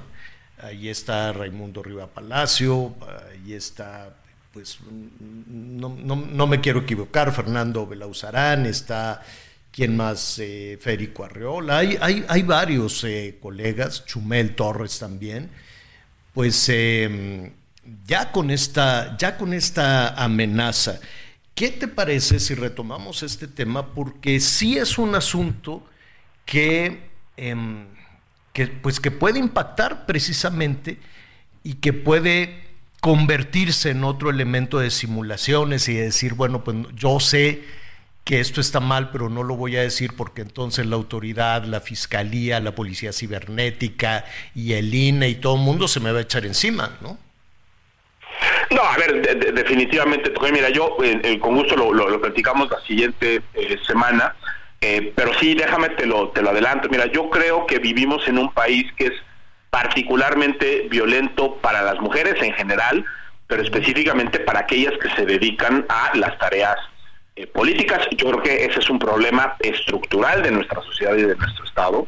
Eh, pero sí es cierto cuando las autoridades se ponen a regular el discurso, o sea, lo que se dice, lo que no se dice, cuando empiezan a evaluar la veracidad, ¿no? Cuando empiezan a hacer una calificación de qué es violencia, qué no es violencia, y después cuando eso puede tener eh, consecuencias, eh, deja tú ya para los actores políticos, porque el tema de violencia político de género no es algo que solo aplique, digamos, a las eh, precandidaturas, a quien, a los políticos, a los pero señalar señalar como el caso de mis colegas, señalar un acto indebido de algún personaje de la vida política, ¿es violencia política de género? Pues mira, Tocayo, yo, yo creo que en algunos casos muy graves, o sea, pero de nuevo ahí, ahí la barra tendría que ser muy alta, eventualmente sí podríamos llegar a un caso de violencia política de género, es decir, dichos que en efecto generen una afectación a los derechos de participación de las de las no, no es el caso, pero imagínate no no no en ese no en ese sentido, me, me refiero hay una investigación vamos a suponer, de algún personaje, alguna, alguna gobernadora, alguna legisladora, en fin, alguna candidata que hizo algo indebido. Y si, si, se, señala que cometió un delito electoral o un, o un delito cualquiera, se puede escudar en, ah, tú me estás señalando esto. nada, es más, a ver, déjame, lo pongo al revés. Tú imagínate nada más Sí, pues estábamos hablando hace rato del necesario escrutinio que tiene que haber sobre la actuación de los actores políticos. Imagínate si el día de mañana cualquier, oye, una investigación de posible desvío de recursos eh, eh, eh, públicos, ¿no? O que se utilizó de manera indebida eh, un vehículo. Pues lo que este, decía la gente de Marcelo, lo que decía la gente de Marcelo, que se utilizó dinero público, que se utilizó a los guardianes de, de, esto, y, que, y que el argumento sea, ah, estás ejerciendo violencia, ¿cómo se llama? Violencia, política. no, a ver, yo te diría, ese, ese es un claro ejemplo de los abusos de ese concepto. Por eso es, es una categoría, eh, Tocayo, que jurídicamente, ah, y eso la verdad hay que decirlo, ni el INE ni el Tribunal Electoral creo que lo han logrado, yo creo que ahí hay excesos, creo que no han terminado de delimitar con precisión qué es o qué no es, porque o claro... Que Xochitl, o que Xochitl dijera, ah, me estás revisando mi tesis, eso es violencia política. Violencia política de... este de, de, de, género, ¿no? O como, o, como decías, o el uso de recursos públicos de la, de la campaña este, de, Claudia Sheinbaum, ¿no? O lo que hizo o no hizo Clara Brugada en, en, Iztapalapa cuando gobernó. No, no, no, no, para nada. La gobernadora Salgado, decirle a la gobernadora, oye, no te presentaste con los damnificados. Ah, estás ejerciendo violencia política de género. Y, y, yo te diría, y en el extremo el problema, Tocayo, es que de manera indebida, se, puede llegar a asociar que cualquier crítica a una mujer en automático se convierte en violencia política. A mí me parece que eso es un error y es una equivocación. Y no solo eso, es algo muy peligroso para una democracia. De nueva cuenta, yo creo que cada vez que las autoridades entran a regular el discurso, por supuesto la libertad de expresión tiene límites, no no podemos hacer apología de delitos, no puede haber, digamos, una promoción de la discriminación, del racismo. Eh, esos son, pero de nuevo, ahí, Tocayo, yo te diría, en una democracia que, que aspira a ser vigorosa, con un debate público que sirva para tener ese escrutinio del que hablamos al, al principio, los estándares de tolerancia tienen que ser eh, muy amplios, sobre todo cuando se critica a funcionarias y funcionarios eh, públicos, o sea, es decir, lo que tendría que tolerar el presidente, eh, las y los gobernadores, quienes desempeñan un cargo público, es mayor que lo que una persona común y corriente tendría que tolerar. Y yo te diría, cuando la crítica viene de los de las y los periodistas, de quienes cumplen con esa función muy importante que también la hablábamos al principio, no hay democracia sin medios de, de comunicación críticos. Bueno, ahí la protección a quienes ejercen el periodismo todavía tendría que ser mayor, porque si no caemos en un riesgo tocayo de censura. Terrible, terrible. Es el doctor Javier Martín Reyes. Oye, este, bienvenido. Siempre vamos a continuar con este tema. ¿Qué te parece? Por supuesto que sí, querido Tocayo. Te mando un abrazo muy fuerte. Otro abrazo para ti. Rápidamente una pausa y volvemos.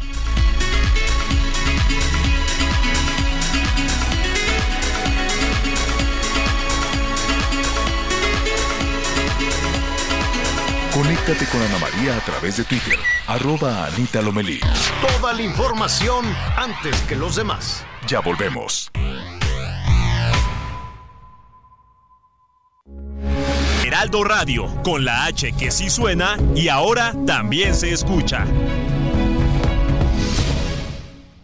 Todavía hay más información. Continuamos. Destaca entre la multitud Infinity QX55 2023. Provocativo diseño que atrae tus sentidos. Ahora, con 36 meses sin intereses o bono flexible. Descúbrelo en Infinity Polanco, Calzada General Mariano Escobedo 476, Ansures. Teléfono 5590-357748. Válido del 1 al 30 de noviembre. CAT promedio del 10.4% sin IVA para fines informativos. Consulta www.infinity.mx diagonal promociones.html. Las noticias en resumen. Seis personas muertas y 23 lesionadas fue el saldo de un choque entre un autobús de pasajeros y un camión de volteo en la carretera Escárcega-Chetumal, en la zona de Quintana Roo. La Fiscalía de San Luis Potosí anunció la liberación del alcalde de Matehuala, Iván Estrada Guzmán, quien previamente fue vinculado a proceso por el delito de ejercicio abusivo de la función pública. La Fiscalía de la Ciudad de México tiene una carpeta abierta por denuncias contra el ex candidato a diputado federal por el Partido Verde, Juan Carlos Robles, por amenazas y violencia. Este sujeto aparece en un video en el que amenaza a sus vecinos y caseros con un arma larga. La Secretaría de Relaciones Exteriores confirmó que dos ciudadanos mexicanos se encuentran entre la tripulación del buque carguero secuestrado en el Mar Rojo por rebeldes de Yemen. El buque, cuya tripulación está compuesta por 25 personas, fue capturado por milicias aparentemente apoyadas por Irán.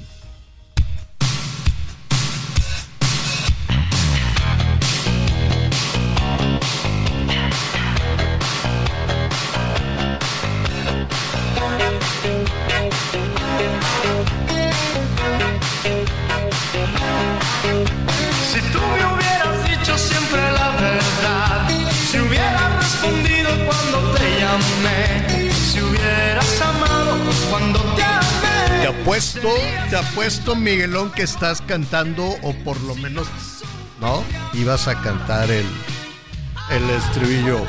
Mónica Castañeda, ¿cuál cantaste en el concierto anoche? Moniquita. Hola Javier, ¿cómo estás? Buenas tardes. Oye, Mónica, ¿cuál canta ¿cuántas cantaste en el concierto de anoche? La verdad es que sí estoy medio afónica porque te voy a decir algo, Javier. Entre el corre-corre de los enlaces de los distintos espacios informativos que había que hacer, entre los cambios de clima y de pronto pues ahora te puedes marchar, eh, por supuesto, será que no me amas, oye, la que me digas, es que igual no nos sabemos de Luis Miguel Javier. Oye, entonces sí estuvo buenísimo, o sea, sí prendió el concierto. Uy, muchísimo, Javier. La verdad es que a mí sí me sorprendió mucho y esto te lo digo a nivel profesional. Después de cinco años que la expectativa era altísima con Luis Miguel, ¿te acuerdas que hace tiempo platicamos de que la voz quizá ya no era la mejor, que cómo iba a regresar a estos conciertos, sobre todo a la, a la Ciudad de México? A mí me sorprendió ayer cuando apareció a las nueve de la noche con siete minutos exactamente y empezó a cantar.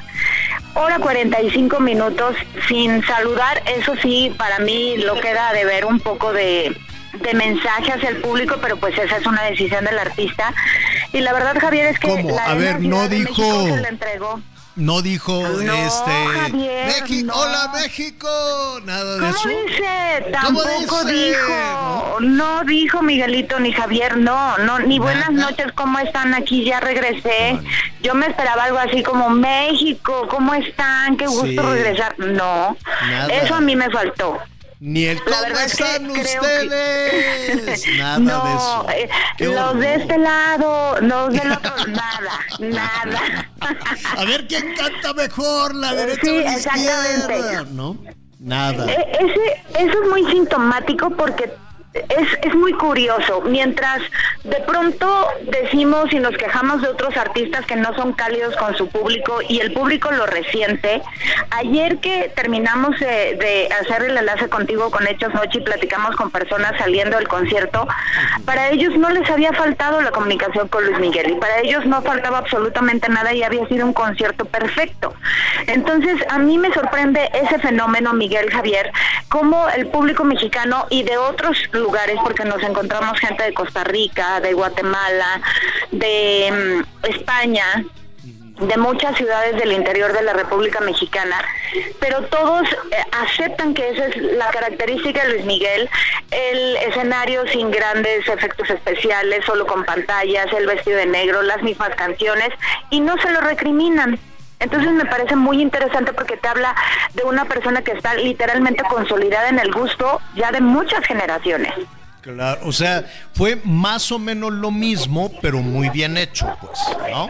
Eh, digamos que sí fue lo mismo, combinadas las canciones, pero al público no le importa escuchar y cantar otra vez La Divina, que fue de las más coreadas, eh, por debajo como- de la mesa, que además es espectacular escucharlo, Javier, de la balada al pop, a la ranchera, al bolero, tiene un tono, unos, unos, alcanza unos tonos vocales ya no tan altos como nos tenía acostumbrados, pero sigue teniendo una voz privilegiada. Oye, a ver, entonces, se apaga la luz y ¿qué pasó? ¿Cómo, cómo es el concierto? O sea, de pronto El sale de... inicia, sale del centro del escenario de una escalinata, con, previo una introducción de algunos videos relacionados a su trayectoria, y de pronto pues se apaga la luz y ya sabes todos, otra, otra, otra, y nada. Nada de otra, Javier. Una hora cuarenta y cinco. Yo te voy a decir algo. Yo ya tenía más o menos el tiempo porque además justo me tocaba hacer el enlace de Hechos Noche contigo. Entonces Sí. sabía perfecto que ya me iba a tocar el cierre del concierto mientras yo me estaba comunicando contigo. Y cuando estábamos nosotros al aire, ¡pum! Acabó. Así, pum. O sea, no es como los Fernández que otra, bueno, a ver, no, otra ni más. como mi Cristian Nodal que nos eternizamos ahí dos horas y media, tres, hora cuarenta y cinco minutos. Bueno, pues eh, así, oye, y este, está muy flaco, ¿es cierto? Muy, muy ¿Sí? delgado. ¿Pero qué hizo? Muy delgado. ¿Hizo la dieta esa de que no sé. come nada? ¿Se habrá puesto la inyección, la inyección esa de Los Ángeles? Yo creo que se puso la inyección del amor y me lo traen marcando el paso y me lo Ah. ponen a dieta.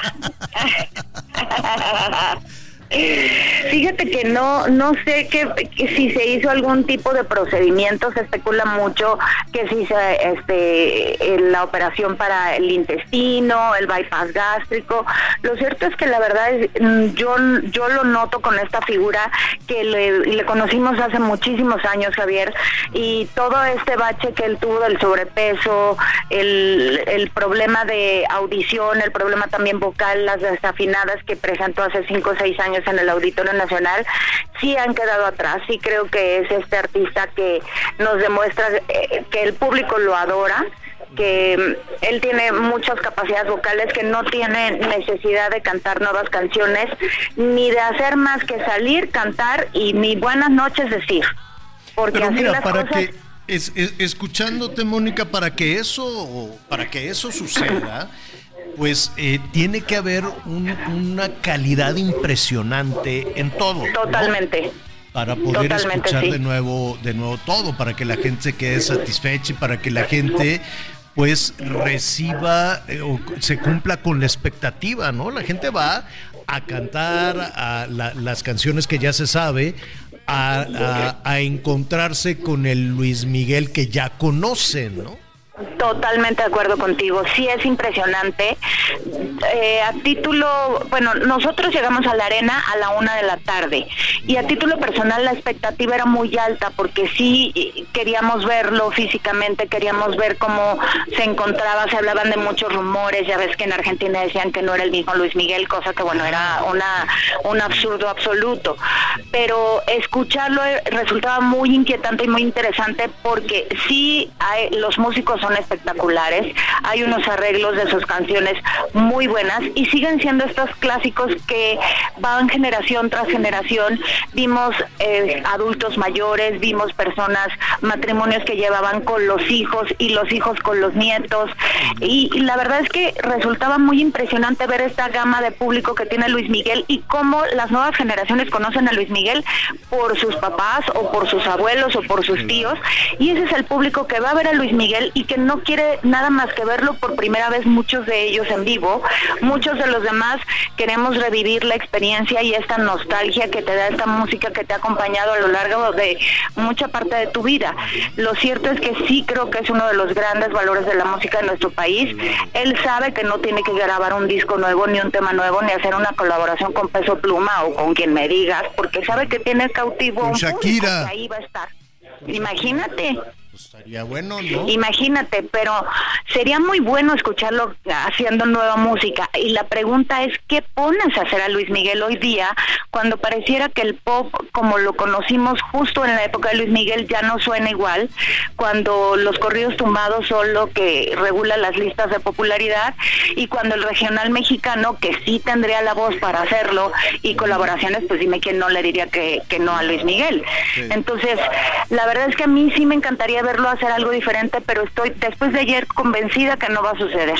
Bueno, oye, pues eh, eh, fue el primero de cuántos? Siete. El primero de siete, más de 150 mil personas se van a reunir en la Arena CDMX y pues ver, ayer además despidiéndose desde el helipuerto de ese lugar impresionante, que te acuerdas que nos tocó la inauguración hace 12 años, más o menos. Sí, sí, sí.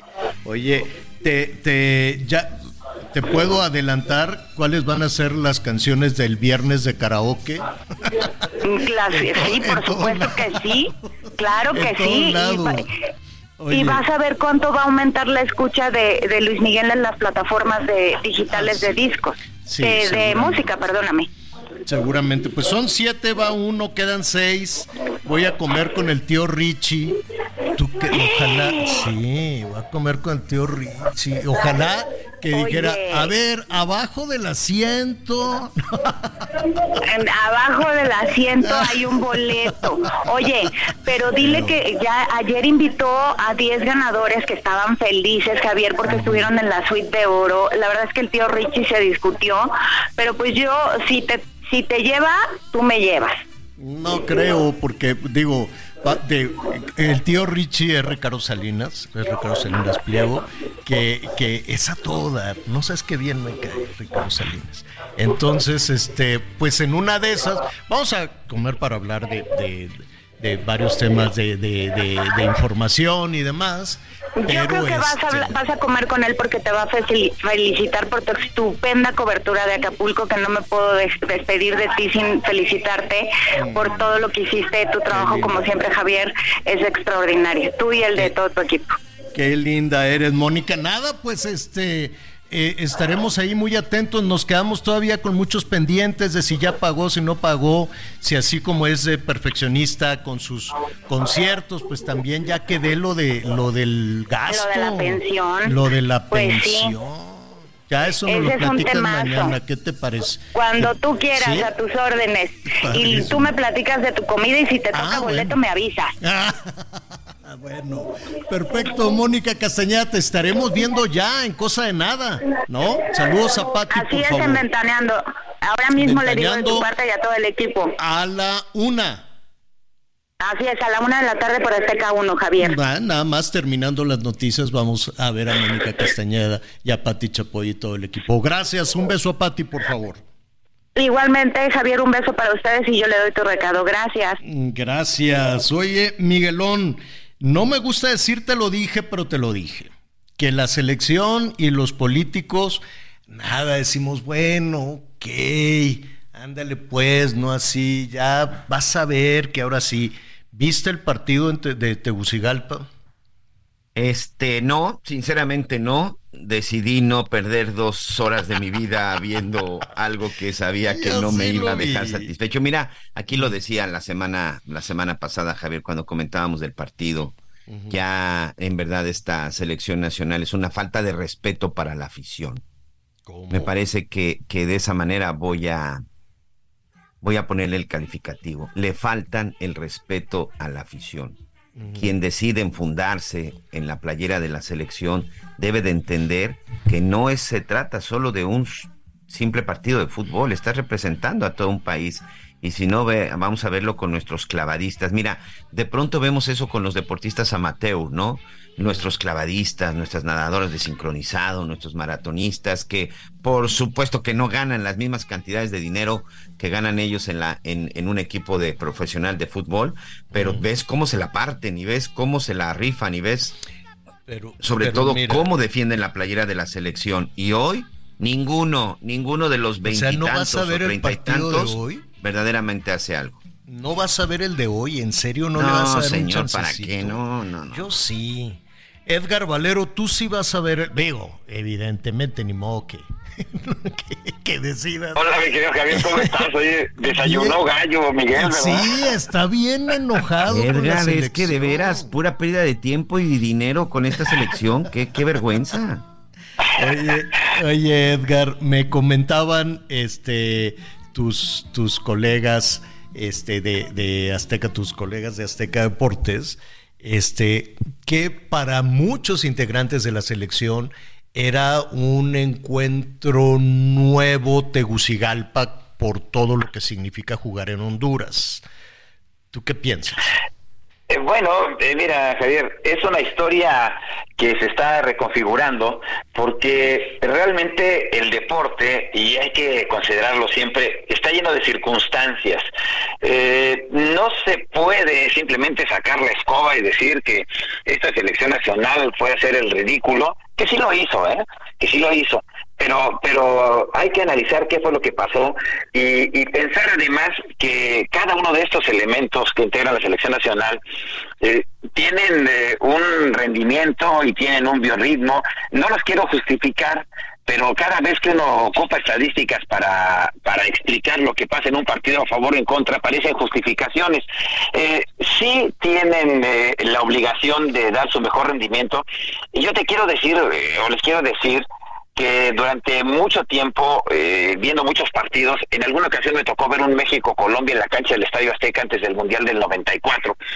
Eh, en la televisión se hizo una crítica durísima contra México por ese empate sin goles y por equivocación a mí me dieron acreditación de cancha, vi el partido en la cancha y ese día cambió mi percepción de lo que pasa con los equipos mexicanos y con los deportistas mexicanos, porque les puedo garantizar que hasta cuando vemos un muy mal partido, realmente sí están partiendo la cara los jugadores en la cancha. Fue contra Paraguay, perdóname, no contra Colombia, fue contra Paraguay.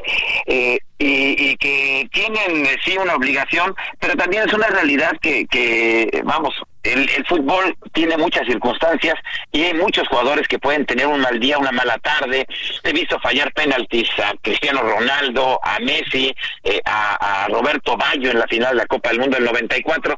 Entonces, eh, no podemos hacer un análisis global basándonos solamente en el desempeño en un partido. ¿no? Estos jugadores son los mismos, eh, o varios de ellos que, que, ganaron la Copa Oro hace unas cuantas semanas. Tiene razón, tiene razón, Oye, Edgar, Edgar pero a ver, Miguel, adelante. No, es que te iba a decir, hola Edgar, como siempre saludarte, y te lo digo como aficionado, no como especialista. De repente, por ejemplo, la Copa Oro, amigo, pero ¿quién juega en la Copa Oro? Con todo respeto a todos los equipos que participan en la Copa, en la Copa Oro. Equipos o sea, o es Estados Honduras, Unidos, Miguel. o es México, o es México, o es Estados Unidos. Yo no recuerdo ningún otro equipo, tú debes Ajá. de tener mejor el dato, que haya ganado la Copa Oro, que no haya sido México o Estados Unidos. Canadá. Eh, bueno, Canadá que, en que- el 89. que- sí, que que, que, que, que- qué papel está haciendo Canadá, pero me, me parece que no, me parece que nos deben, que merece un poco más de respeto la afición, sobre todo esa afición que de pronto gastábamos e invertíamos para irlos a ver en cualquier parte que se pudieran, que se pudieran presentar. Hoy sí yo soy de esos que hoy está desmotivado y que sí decidí. Y lo vamos a ir seguir haciendo, Miguel, ¿eh? Pues O sea, sí. la sele- es más, hoy va a haber 60 mil personas en el Estadio Azteca, te lo puedo garantizar, y la selección nacional que ha jugado casi 200 partidos como local en, el Estadio Azteca, eh, nunca ha tenido, nunca, nunca es nunca un rival que le gane dos veces. La última vez que Honduras se sumó, bueno, que Honduras se sumó a Costa Rica ganando en una eliminatoria mundialista fue hace 10 años, regresó tres veces, eh, eh, consiguió un empate y las últimas dos veces se llevó de a tres, ¿no? En cada uno de esos partidos. Eh, yo creo que esto tiene que ser, insisto, un poco más amplio. Eh, y vamos, a esa Copa Oro, pues ahí estuvo Honduras, ¿no? Y no hizo nada Honduras en ese momento. Ellos juegan su Super Bowl, eh, su final del Campeonato del Mundo cada vez que juegan contra México y el ambiente agresivo que se vive en esos lugares, a mí me tocó el, el escandalazo de la eliminatoria del 93, me tocó la agresión a los jugadores mexicanos en El Salvador en la eliminatoria del 98, eh, viven para ganarle a México estos muchachos, ¿no? Y está bien, lo hacen, es, es un partido pero yo creo que tenemos que esperar un poquito más a que esto avance, se desarrolle y que Jaime Lozano, que está haciendo un buen trabajo, eh, eh, vamos, tenga la oportunidad de equivocarse. O sea, no le hemos dado chance de nada. Eh, agarró una selección que tenía que ganar mañana y ganó, y tenía que ganar pasado mañana y ganó. eh, y así ha sido este proceso. Hay que darle chance de que se asiente y que se equivoque, ¿no? También tiene derecho a equivocarse, Miguel. Por a ver, nos están, nos están este, preguntando nuestros amigos en, eh, en Monterrey, te preguntan Edgar Miguel, eh, bueno, la opinión del partido de hoy, ya no la dieron, se están aquí agarrando el moco estos dos niños, está bien. A ver, dice, ¿qué creen que se debería de hacer si México pierde? Y si va al repechaje para la Copa América, preguntan nuestros amigos allá. Gabriel de Monterrey, Nuevo León. Edgar. se haría lo mismo que se ha hecho cada vez que México tiene un momento de, de, de dudas, eh, un, un momento malo.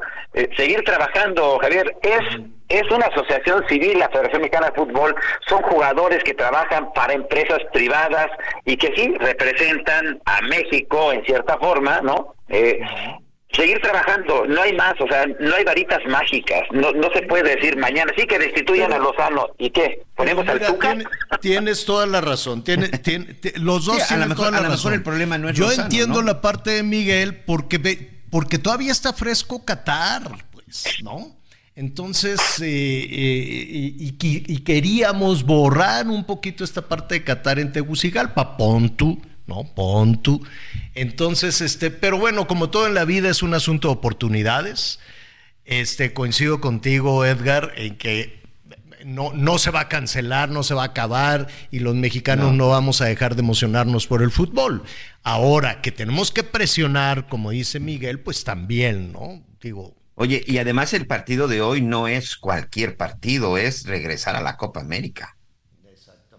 Sí, bueno, eh, eh, es regresar a la Copa América y, y lo van a lograr, este, bien. Eh, vamos, eh, si, si, si sucede otra cosa diferente, con todo gusto lo platicamos mañana. Creo, Estoy convencido creo que en tu México expertise, amigo. Creo en tu expertise y confío en tu expertise. Hombre, hombre por hombre, México es, es un equipo mejor. Eh, se, están, eh, vamos, eh, yo no creo en esto de, de que Jaime Lozano tenga que ver jugadores para saber quiénes son. Eh, cualquiera que, que no sea director técnico y que haya visto un poco de fútbol sabe quién es quién.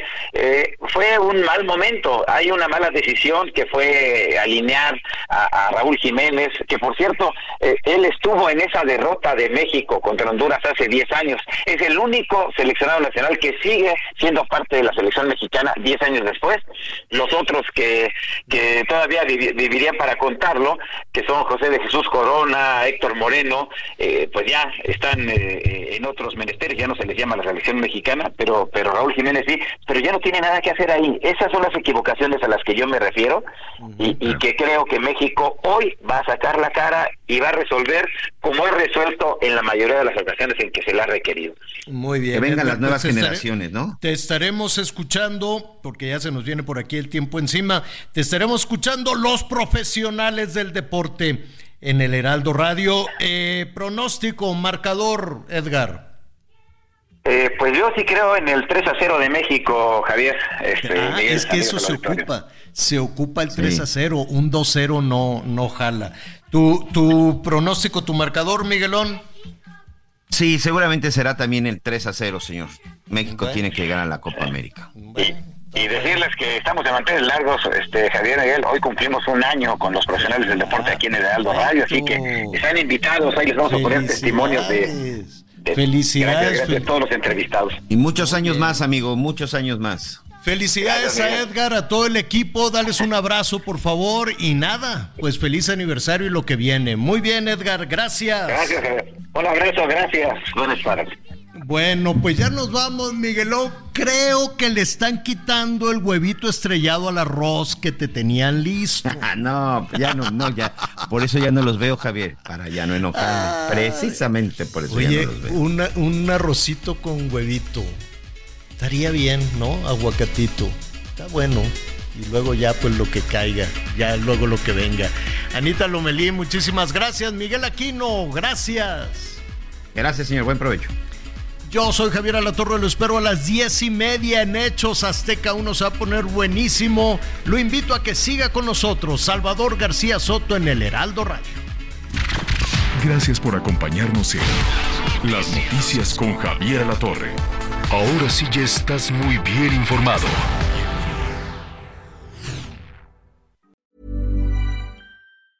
Tired of ads barging into your favorite news podcasts? Good news. Ad-free listening is available on Amazon Music for all the music plus top podcasts included with your Prime membership. Stay up to date on everything newsworthy by downloading the Amazon Music app for free or go to amazon.com slash news ad free. That's amazon.com slash news ad free to catch up on the latest episodes without the ads.